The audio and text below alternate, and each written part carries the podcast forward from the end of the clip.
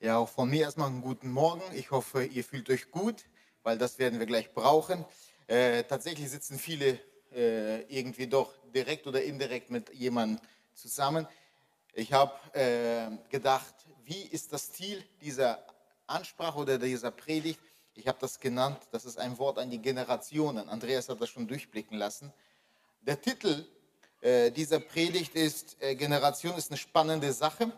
Und äh, wie Andreas schon gut erwähnt hat, wir müssen feststellen, dass wir nur zusammen, jung und alt, in die nächste geistliche Ebene kommen. Koppelt sich immer eine der beiden ab, ist das, das kann kurzfristig auch mit dem Fortschritt einhergehen, aber wir kommen nicht in die nächste geistliche Ebene. Wieso nicht? Und dafür suchen wir heute Antworten. Ja, ich habe gesagt, ihr sitzt alle irgendwie doch mittelbar oder unmittelbar zusammen. Und wir reden über Generationen, über Herausforderungen. Und ich möchte, dass wir uns einander zusprechen, dass wir sagen, äh, was das Thema heute mit dir zu tun hat, dass du auf Gott heute hören kannst. Nicht so stark auf mich, sondern du hast eine eigene Biografie, du hast eine eigene Situation und du hast eigene Baustellen. Also Andreas, ich wünsche dir genau, dass du auf Gott genau hören kannst, was Gott dir sagt. Ja, äh, tatsächlich ist es während der Predigt erlaubt zu reden. Genau, spricht das euch gemeinsam zu, genau. Okay. Ja. Okay. Ja, ich habe jetzt nicht gesehen, ob ihr geradeaus geguckt habt und geredet habt, weil die Masken verdeckt sind. Okay. Ja, wie bin ich zu diesem Thema gekommen? Äh, vor drei Wochen habe ich einen Anruf bekommen, weil äh, derjenige, der bei der Kindereinsegnung äh, die Leitung führen sollte, ist aufgrund der OP ausgefallen. Und ich habe gefragt, ich habe mich zwar auf ein Thema, äh, auf Christi Himmelfahrt schon angefangen vorzubereiten und jetzt habe ich die Möglichkeit bekommen, noch ein Thema dazwischen zu, ja, im Prinzip, wie, wie man das so schön, schön sagt, noch eine weitere Predigt auf den Amboss zu bekommen. Und ich habe mich entschieden, äh, wie folgt das Thema zu lösen. Und zwar, wenn wir in Zweite Könige gucken, dann finden wir eine Situation, und zwar äh, geht es darum, dass es dort äh, geht, dass eine Situation entsteht und der Text erklärt sie selbst.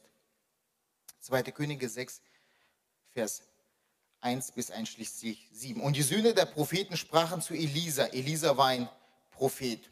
Und äh, siehe doch, der Ort, wo wir jetzt wohnen, ist zu eng. Lass uns doch an den Jordan gehen und von dort äh, jeder einen Balken holen oder einen Baum in einer anderen Übersetzung und uns dort ein Ort herrichten, um dort zu wohnen. Also die sagen, lass uns da hingehen an den Jordan und uns da eine neue Wohnsiedlung bauen. Und er sprach, der Elia, der Prophet, sprach zu ihm, geht hin. Und einer sprach, lass es doch dir gefallen und geh mit deinen Knechten. Und er sprach, ich will mitgehen. Und er ging mit ihnen hin und sie kamen in den Jordan und hieben Bäume. Und es geschah aber, dass einer einen Balken fällt, da fiel das Eisen ins Wasser und er schrie und sprach, ach mein Herr, und es war geliehen. Dieser Text sagt, da war einer am Fell mit der Axt und ihm ist äh, das Eisen vom Stiel ins Wasser gefallen. Und äh, damals war ja äh, gegossenes und gehärtetes Eisen eine Rarität. Und er sagt, oh, das habe ich geliehen. Ich werde das nie zurückgeben können, weil es im Jordan versunken ist. Und der Mann sprach, bei mir in der Übersetzung steht, und der Mann Gottes sprach, das gefällt mir noch besser. Und der Mann Gottes sprach, wohin ist es gefallen? Und er zeigte ihm, der Schnitt, der Mann Gottes, ein Stück Holz ab und warf es hinein in die Stelle und Wunder, Wunder, das Eisen konnte schwimmen. Klammer auf, ist das ein Märchen, Klammer zu? Und er sprach, hol es heraus. Und er streckte seine Hand aus und nahm es. Soweit der Text. Wir lesen 2. Könige darum, äh, dass es dort eine Situation entsteht. Und zwar, es gibt dort eine Begebenheit. Und zwar, die Söhne der Propheten, Achtung, wenn wir das genau lesen, die Söhne der Propheten, das ist schon die nächste Generation. Es gab die Propheten und die haben schon Söhne gehabt. Und diese Söhne, sie haben den Eindruck gehabt, sie müssen was verändern. Und äh, sie arbeiteten, äh, aber sie arbeiten so unglücklich, dass sogar Eisen äh, verloren geht. Und hier wirft Elisa ausgerechnet dort ein Holzstück in die Stelle und erfahrungsgemäß müsste das Holz schwimmen und das Eisen sinken, aber genau, wenn man genau liest, dass es umgeht, das Holz fängt an runterzugehen, dafür wird das Eisen hochgetrieben. Eine fast äh, grenzwertige Erklärung, aber es steht so geschrieben. Und da staunen wir, dass Gott die Schwerkraft aufhebt, er hebt die Naturgesetze auf. Natürlich ist jetzt die Frage, traue ich das zu oder hat die Bibel da im Prinzip sich zu viel Kreativität eingelassen? Aber das ist nicht der Punkt, den wir diskutieren. Wir diskutieren auf einen anderen Punkt. Und zwar, es geht hier um eine wertvolle geistliche Lektion. Und zwar, es geht um die Herausforderung, dass jeder in der Herausforderung steht, die nächste geistliche Ebene zu erreichen. Wer genau liest, wird feststellen, die haben ein Platzproblem. Wie ist so ein Platzproblem entstanden? Und zwar ist es so, dass es zu viele sind. Und es ist ein Platzproblem entstanden. Sie wollten expandieren, sie wollten sogar umziehen, weil zu wenig Platz war. Man bedenke noch, eine Generation davor war dort ein Mann, Elia, der hat noch unterm Strauch melancholisch gelegen und gebetet zu Herr, Herr, ich bin alleine übergeblieben. Wo sind die Leute um mich herum? Herr, ich bin alleine, bitte nimm mich weg, ich will äh, sterben, nimm mich weg. Erst eine Generation später, sein Nachfolger, Elisa ist der Nachfolger von Elia, eine Generation später lebt er in einer Stadt voll von Leuten, voll von geistlicher Dynamik und die sagen, es ist zu eng. Habt ihr diese Spannung verstanden? Der eine Prophet, der fragt, wieso bin ich alleine? Und der andere Prophet, eine Generation später, sieht sich mit der äh, Tatsache konfrontiert, dass das Volk explodierte zahlenmäßig. Was ist passiert? Und ich glaube, dass das äh, Platzproblem bei Elisa ein gutes Problem war. Und ähm, ich habe bei Wolfgang Bühne einen Gedanken gelesen, den finde ich gut, dass er sagt, dass genau dieses Platzproblem einen Grund hatte. Und den will ich später nochmal aufgreifen. Heute würden wir die Gemeinde, die aus allen Nähten platzen, Gemeinde mit hohen Wachstumszahlen äh, benennen. Sagen, oh, das sind Gemeinden, da geht richtig die Post ab, sagen die jungen Leute. Nein, das geht nicht um die Post, das geht um die Posten. Und zwar, das sind Leute, die ihre Posten richtig belegen und richtig leben. Und äh, hätte man damals die Leute interviewt und gefragt, hör mal zu, äh, wieso bist du hier? Was genau passiert hier? Wieso geschieht hier so eine Dynamik? Wieso gibt es hier so eine Entwicklung? Und sie würden sagen, der Mann Gottes Elia ist hier. Der Mann Gottes Elia macht den Unterschied. Er ist hier. Er ist ein Magnet, er ist ein Anziehungspunkt zu uns. Die jungen Leute würden sagen, der Mann Elia ist da und das, was er tut, wir glauben ihm das. Er legt nicht eine Show ab. Er lebt nicht zwei Personen, eine privat und eine hier im öffentlichen Leben, wo gar, sogar vielleicht in der Kirche. Er ist kein Heuchler, er lebt geradlinig und das, was er tut, das bestätigt Gott und wir haben den Eindruck, er hat eine Beziehung zu Gott und das äh, zieht an. Junge Leute finden Heuchelei nicht hip, aber sie finden Ehrlichkeit und wirklich auch Glaubwürdigkeit super. Und heute sieht man in vielen Gemeinden diesen Hang, dass sie zerrissen werden in zwei Extreme. Und das eine Extrem, gerade jetzt in der Zeit der Corona, wo viele, wie äh, einer sagte, viele gehen äh, äh, Predigt shoppen, weißt du, setzen sich vom YouTube und shoppen sich da mal rein, da mal rein, meistens sogar kostenlos shoppen gegangen, weißt du. Und, aber genau da, in diesem Punkt haben wir, ein, ähm, haben wir die Herausforderung. Viele Gemeinden sehen sich erst dann attraktiv, wenn die Musik modern ist. Wenn sie gelungene Show-Elemente auf der Bühne umsetzen können. Viele Gemeinden finden sich dann erst gut, wenn sie theatral richtig gut sind.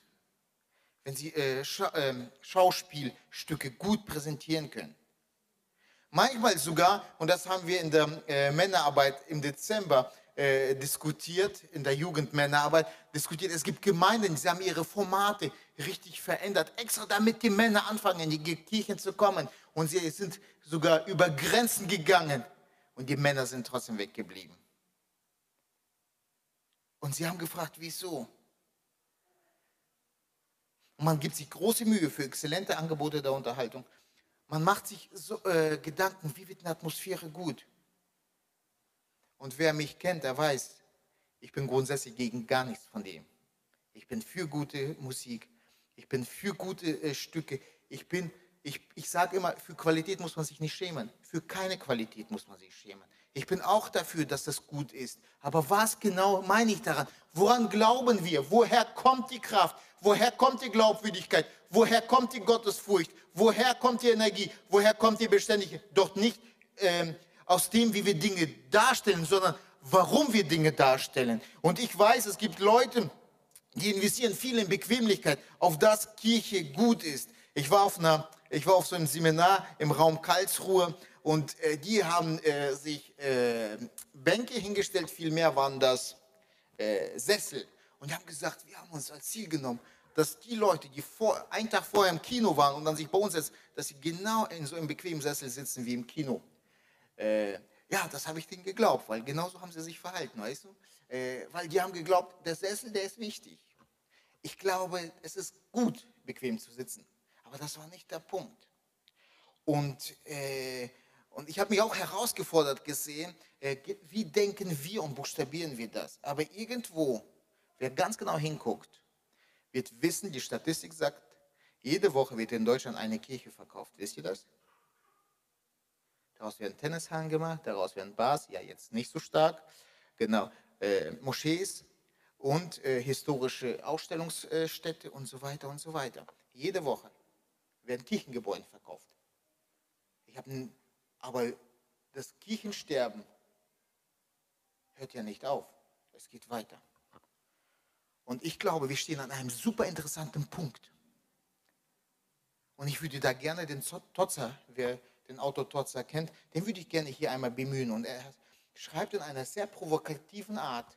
Und er sagt, zeigt mir eine Gemeinde, in der die einzige Attraktion Christus ist. Er sagt, zeig mir die Gemeinde, die sagt, uns ist Christus genug. Alles andere brauchen wir nicht. Zeig mir die Gemeinde. Und er fragt sie ironisch, weil es gibt immer Christus plus schöne Atmosphäre, Christus plus schönes Gebäude, Christus plus Kunst, Christus plus. Und ist nicht dieses Plus gerade eben ein Minus? Habe ich mich gefragt.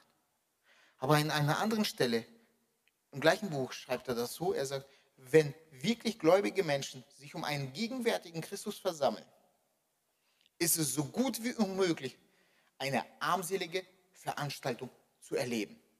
Er sagt, wenn aber Christus hier ist und wir versammeln uns um Christus, dann kann der Gottesdienst nicht langweilig sein.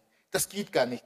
Wenn Christus in seiner Präsenz da ist und wir versammeln uns um Christus herum und gucken, dann wird Christus zurückstrahlen. Die Leute, die dann hier in den Gottesdiensten sind, sie werden von Christus angesprochen sein. Und wenn das nicht geschieht, dann müssen wir uns fragen, ob Christus hier ist mit seiner Präsenz und ob wir uns um Christus herum versammelt haben oder, wie Andreas schon gesagt, um unser eigenes Programm uns versammelt haben.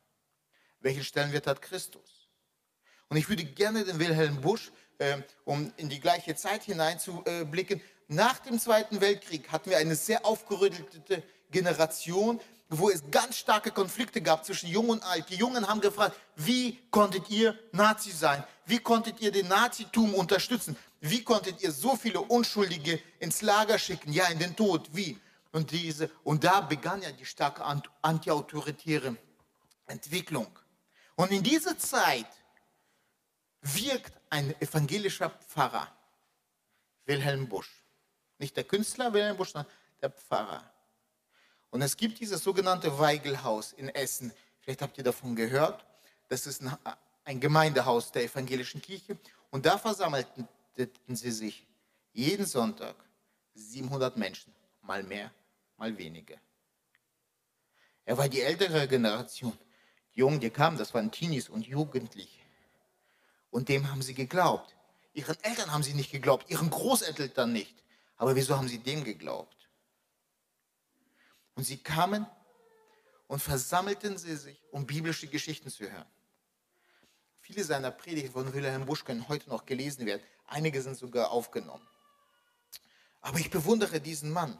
Und als man ihn gefragt hat, wie kannst du dieses Ereignis in Essen erklären, dann gab er einen Satz. Er sagt, weil es uns um Jesus Christus geht und jeden Sonntagmorgen nach dem Gottesdienst, 120 junge Leute sind immer nach dem Gottesdienst geblieben und sind in die Gebetskammer gegangen Und sie haben sich auf die Knie vor Gott gestellt und gebetet, sagt der evangelische Pfarrer, weil wir Christus in das Zentrum gerückt haben. Aber woher kam die Energie? Sie kam doch von dem älteren Mann, dem Wilhelm Busch, der den Krieg erlebt hat und hat den jungen Leuten gesagt, kommt, beobachtet mich, ich habe Christus getroffen, diesen Christus dürft ihr auch treffen. Und er hat seinen geistlichen Wert multipliziert.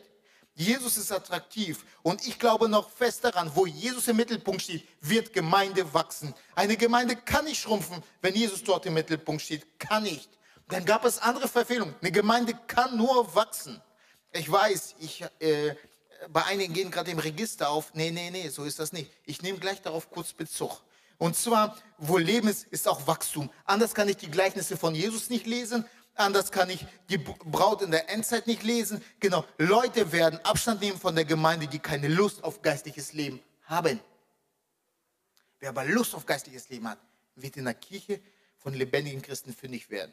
Man betrachte nur China in der heutigen Zeit unerklärbar. Gegen jede Statistik, gegen jede Logik wächst dort die Kirche. Der Staat verfolgt sie. Sie haben sehr ungünstige Voraussetzungen. Um, damit die Leute in die Kirche kommen, müssen sie mit äh, Benachteiligung in der Gesellschaft, sie werden gekündigt wegen Kirchenbesuch von ihren Arbeitsstellen. Und sie, werden, sie müssen teilweise sogar umziehen.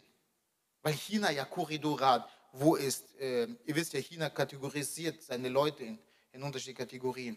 Wenn du in der Kategorie runterfällst, musst du sogar gewisse Orte verlassen, wenn du da wohnst. Und Christen gehen das Risiko ein und gehen in die Kirche. Unerklärbar. Da ist lange keine Diskussion von, äh, wie nennt man das, ähm, äh, kinoähnlichen Sessel. Weit nicht. Aber es versammeln sich Leute um Christus. Und ich frage mich, was können wir von diesen Geschwistern lernen? Weil dort ein Maßstab ist. Und ich möchte diese nennen und sagen, ich glaube nicht, dass es eine globale Erweckung geben wird. Glaube ich nicht. Spätregen hat eine andere Bedeutung. Ich glaube nicht, dass es eine globale Erweckung geben wird. Viele sagen, oh, das hört sich doof an. Nein, ich glaube, weißt du woran? Dass es Erweckung nur ortsgebunden geben wird. Da, wo Leute da sind, wo man Leuten glaubt, da, wo Leute durch Krisen durchgehen, sich an Christus festhalten, diese Leute werden auffallen und um sich herum werden sie Aufmerksamkeit machen. Und dort werden neue Maßstäbe sichtbar, dass Gott noch heute wirkt. Leute suchen Gott direkt oder indirekt und den können sie finden, da, wenn, da, wenn bei uns Glauben äh, gelebt wird. Und dort, wo Gottes Autorität, Tür und Tor geöffnet wird, da wird Gott sich groß erweisen. Nirgendwo wird Kirche gebaut, wo arrogante Leute äh, an der Leitung sind, wo demütige Leute an der Leitung sind, weil da hat Gott Raum, sich selbst groß zu machen. Und jetzt nochmal, ich habe das versprochen, Apostel Paulus ist ja zum Ende seines Lebens alleine geblieben, sagen viele. Du, du sagst, ich muss wachsen. Apostel Paulus hat richtig investiert, alles richtig gemacht und am Ende war er doch allein.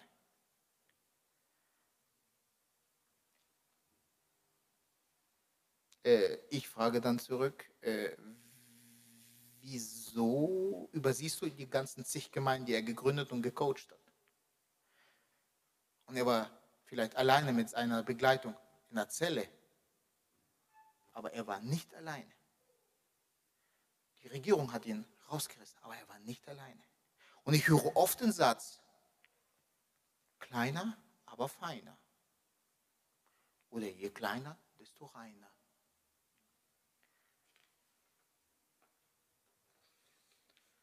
Ich denke, das sind Beruhigungspillen. Ich glaube, das ist ein Ausdruck von Kleinglauben. Ich beobachte, dass es eine Rechtfertigung der eigenen Trägheit ist. Wenn ich ganz genau beobachte, erkenne ich darin Gleichgültigkeit. Verlorenen Menschen gegenüber. Und nichts von diesen drei Punkten hat biblischen Charakter. Und sie kommen dann in die Phase, in die Phase, dass sie neue Baupläne schmieden. Und äh, Baupläne in unserer Geschichte entwickeln die Prophetensöhne. Sie sind aktiv und motiviert. Sie finden sich nicht mit dem Charme alter Kulturen ab. Sie finden sich nicht mit dem Charme alter Strukturen ab. Sie finden sich nicht mit dem Charme der Vorgaben ab. Sie sagen, es geht mehr. Sie wollen nicht den Bestand hüten und die liebevollen Traditionen bejahen. Ich verurteile weder das eine noch das andere im Grunde, aber es gibt eine Haltung, sondern sie schlagen vor, nach vorne zu gehen, neue Wege auszuprobieren, neue Schritte zu wagen. Und genau das ist doch die Stärke der jungen Generation. Wer, wenn nicht eine junge Generation, darf äh, naiv sein auf eine gesunde Art und Weise? Wer darf an Prinzipien glauben? Wenn sie das im jungen Alter nicht tun, werden sie das im älteren Alter erst recht nicht tun. Sagt die Psychologie.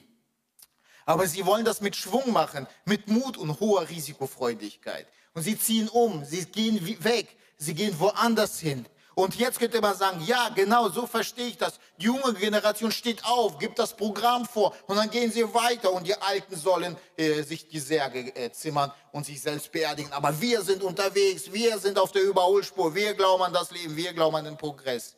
Und wir reden von neuen Bauplänen, die die jungen Leute geschmiedet haben. Aus welcher Quelle heraus sie das schmieden, dazu kommen wir gleich noch. Wisst ihr? Aber da gibt es einen entscheidenden Moment und der darf nicht übersehen werden. Und zwar welcher? Sie nehmen einen alten Meister. Und sie fragen den alten Elisa, möchtest du mitkommen? Es gibt keine Opposition im Hinterzimmer, wo sie dann eine Spaltung in der Gemeinde vorantreiben, sondern sie suchen den Rat, die Erfahrung und die Begleitung von einem älteren Mann und sagen, hör mal zu, wir haben richtig Power, aber kannst du nicht mit uns mitkommen? Und sie sagen mit dem Wort, lass uns doch, uns, nicht wir, nicht ihr, uns, damit wir das gemeinsam machen. Von den Söhnen Salomons, von dem Jungkönig Rehab, äh, vielleicht kennt ihr den, der hatte auch die Möglichkeit, die Alten und die Jungen zu befragen. Er hat die Alten ignoriert, die Jungen befragt. Es gab eine Staatskrise, es gab eine Katastrophe.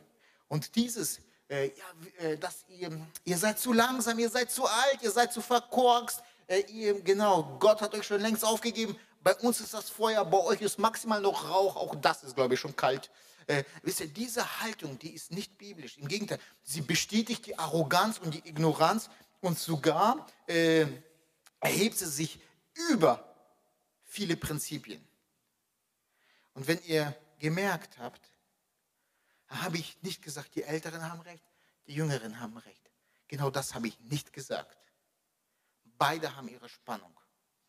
Und jetzt komme ich zu dem Punkt, was ich hauptsächlich aussagen möchte. Wisst ihr, die Reaktion, als Elisa gefragt wird, dürfen wir gehen? Er sagt, geht. Die sagen, Elisa, wir haben nicht gefragt, können wir gehen? Wir haben gefragt, lass uns gehen. Und er bremst ihr Eifer nicht aus, dass er geht. Er kühlt ihren Mut nicht ab. Ja, ich war auch so, ihr werdet sehen, eines Tages fährt ihr euch fest, genau. Ihr werdet wie wir. Euer Mut ist naiv. Ich, ich weiß, ich bin erfahren. Er sagt nicht, oh, oh, oh, ihr könntet beim Holzhacken eine Axt verlieren. Das wäre ein Drama. Von, welcher, von welchem Budget wollt ihr das bezahlen? Habt ihr Geld und Ressourcen angespart? Habt ihr, habt ihr überhaupt einen vernünftigen Finanzplan? Habt, äh, wer, was ist, wenn der krank wird an Corona? Wer macht dann das weit? Hat er alles nicht gemacht. Er sagt, geht, seid gesegnet. Und im Gegenteil, er schien ihr Eifer und ihr Vertrauen zu stützen. Und äh, wenn wir als Gemeinde in der Vergangenheit dem Befehl Gottes Raum gegeben haben, dann haben wir doch gebetet, Herr, sende Helfer aus in die Ernte. Jesus sagt vielmehr, bitte den Herrn der Ernte, dass er Arbeiter aussendet in die Ernte.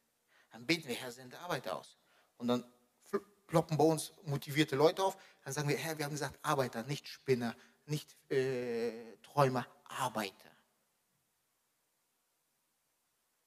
Und, aber Lass uns bereitwillig sein,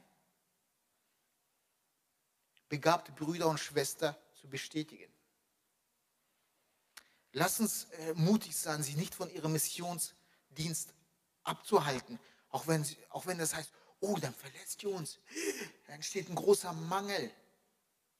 Lass uns dann uns selbst daran erinnern, Gott baut die Gemeinde. Er selbst ruft und er wird hier stärken. Wir wissen nicht immer wieso. Und lass uns nicht Berufungen ausbremsen. Und ich möchte mich ganz gerne an das 18. Jahrhundert erinnern. Vielleicht kennt ihr ähm, die Herrenhuter Mission. Eine Herrenhuter Mission, und das ist, wird jetzt spannend. Sie war eine Mission von geflüchteten Arbeitern. Vielleicht äh, kennt ihr von den Bartholomäusnächten aus Frankreich, wo es einen Massenmord gab an den Evangelischen. Dann gab es den Friedrich II., der hat äh, viel Druck aufgebaut auf Christen, die den Dienst an der Waffe verweigert haben. Äh, da war Preußen auch stark. Genau. Und die Leute, die flüchteten alle so ein bisschen aus den Gegenden und ähm, kamen so ein bisschen in die Region Herrenhuter, weil er sie auch eingeladen hat. Da waren Handwerker, da waren teilweise gebildete Leute. Sie waren aber recht praktisch, aber sie waren mittellos. Und selbst der Graf von Zinzendorf, der die Herrenhuter Bewegung gegründet hat, der war sehr reich. Und viele haben gesagt, der hat richtig Geld reingepfeffert. Und dann haben sie die Missionare ausgesendet. Sie haben in der ersten Generation, in den ersten 20 Jahren, eine neu gegründete Gemeinde über 300 Vollzeitmissionare ausgesandt.